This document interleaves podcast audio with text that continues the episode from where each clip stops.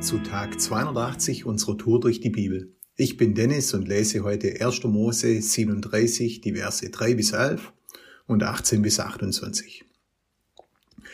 Jakob liebte Josef mehr als die anderen Söhne, weil er ihn noch im hohen Alter bekommen hatte. Darum ließ er für ihn ein besonders vornehmes und prächtiges Gewand anfertigen. Natürlich merkten Josefs Brüder, dass ihr Vater ihn bevorzugte. Sie hassten ihn deshalb und konnten kein freundliches Wort mehr mit ihm reden. Eines Nachts hatte Josef einen Traum. Als er seinen Brüdern am nächsten Morgen davon erzählte, wurden sie noch wütender auf ihn. Hört mal, was ich geträumt habe, rief Josef. Also wir waren auf dem Feld und banden das Getreide in Garben zusammen. Da richtete meine sich plötzlich auf und blieb aufrecht stehen. Eure dagegen bilden einen Kreis darum und verbeugen sich tief vor meiner Garbe. Was? Du willst also König werden und dich als Herrscher über uns aufspielen? schrien seine Brüder. Sie hassten ihn noch mehr, weil er das geträumt und so selbstherrlich davon berichtet hatte. Bald darauf hatte Josef wieder einen Traum, und auch diesen erzählte er seinen Brüdern. Hört mal zu. Ich sah, wie die Sonne der Mond und elf Sterne sich tief vor mir verbeugten, beschrieb er. Diesmal erzählte er den Traum auch seinem Vater. Was soll das? schimpfte der. Bildest du dir etwa ein, dass wir alle, dein Vater, deine Mutter und deine Brüder uns dir unterwerfen? Josefs Brüder waren eifersüchtig auf ihn, aber seinem Vater ging der Traum nicht mehr aus dem Kopf. Vers 18. Seine Brüder erkannten ihn schon von weitem. Noch bevor er sie erreichte, beschlossen sie, ihn umzubringen. Da kommt ja der Träumer, spotten sie untereinander. Los, wir erschlagen ihn und werfen ihn in ein, einen der tiefen Brunnen hier in der Gegend. Unserem Vater erzählen wir, ein wildes Tier hätte ihn gefressen. Dann werden wir ja sehen, was aus seinem Traum wird. Nur Ruben wollte ihn retten. Wir dürfen ihn nicht töten, rief er. Vergiss, vergießt kein Blut, werft ihn doch lebend in diesen Brunnen hier in der Steppe. Ruben wollte ihn später heimlich wieder herausziehen und zu seinem Vater zurückbringen. Kaum hatte Josef sie erreicht, da entrissen sie ihm sein vornehmes Gewand und warfen ihn in den leeren Brunnenschacht. Dann setzten sie sich, um zu essen. Auf einmal bemerkten sie eine Karawane mit ismaelitischen Händlern. Ihre Kamele waren beladen mit wertvollen Gewürzen und Harzsorten. Sie kamen von Gilead und waren unterwegs nach Ägypten. Da sagte Judah, was haben wir davon, wenn wir unseren Bruder töten und den Mord an ihm verheimlichen? Nichts.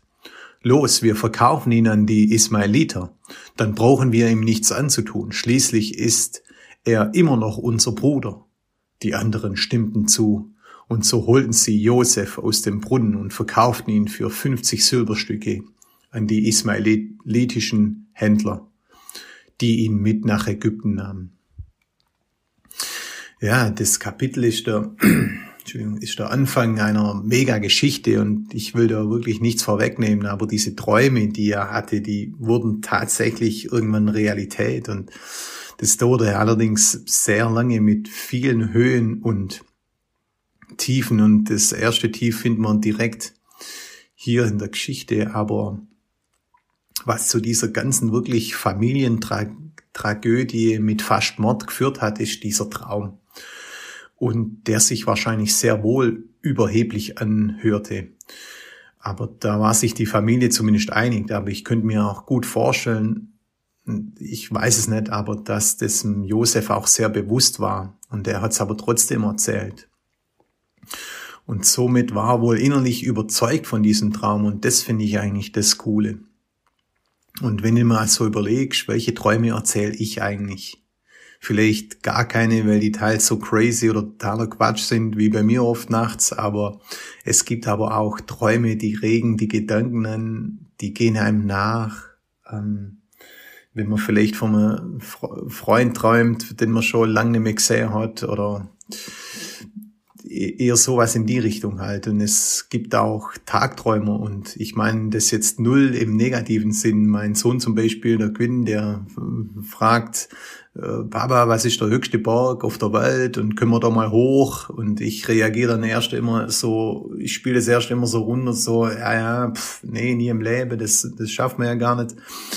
Und aber ich habe mich mal mit mit guten Freunden von mir unterhalten und die haben mich da wirklich echt dazu bis so ein bisschen angespornt, so Träume von von den Kindern nicht runterzuspielen, weil die Träume sind auch so wichtig und und irgendwann, ähm, wenn wir die immer runterspielen, wir waren immer erwachsener und hören dann auch auf zu träumen oder oder Vision für unser Leben zu haben, für unsere Familie, für unsere Freunde, unsere Verwandte. Und das ist sicher eine, diese Geschichte ist sicher ein krasses Beispiel da dafür. Ähm, die wollten ihren Bruder ermorden und haben ihn dann schließlich verkauft, aber, aber ich erzähle auch nicht jedem meine Träume. Das ist auch teils sehr schwierig, vor allem wenn es wenn's große Träume sind, die man erstmal selber vielleicht gar nicht glaubt oder selbst ernst nehmen muss. Aber man sollte meinen, die Familie wäre eigentlich ein, ein guter Anfang da dafür. Aber die Brüder vom Josef, die klingen für mich eh eher wie so Kneipengeschwafel, so in Vers 19, oh, da kommt er ja wieder, der Träumer, der, der Weltverbesserer und mir, mir, mir, mir, mir können die Leute äh, diese Unterhaltung, äh, ja, ja, der Weltverbesserer und so weiter, aber ähm, das sind einfach so Stimmen, wo einen da einfach immer eher runterziehen. Und ich will euch aber eigentlich eher ermutigen, ohne, ohne viel jetzt äh, weiter zu spoilern von der Geschichte. Aber das Leben vom Josef ist wirklich der Wahnsinn. Und er hielt über die ganzen Höhen und Tiefen an diesem Traum fest, entgegen den Umständen, in denen er war. Und und hey, Gott kannst du alles anvertrauen. Und in der Gemeinde gibt's immer guten Rat. Und heute ist ein guter Tag für einen guten Tag. Und lass sein Wort in deinem Alltag praktisch werden.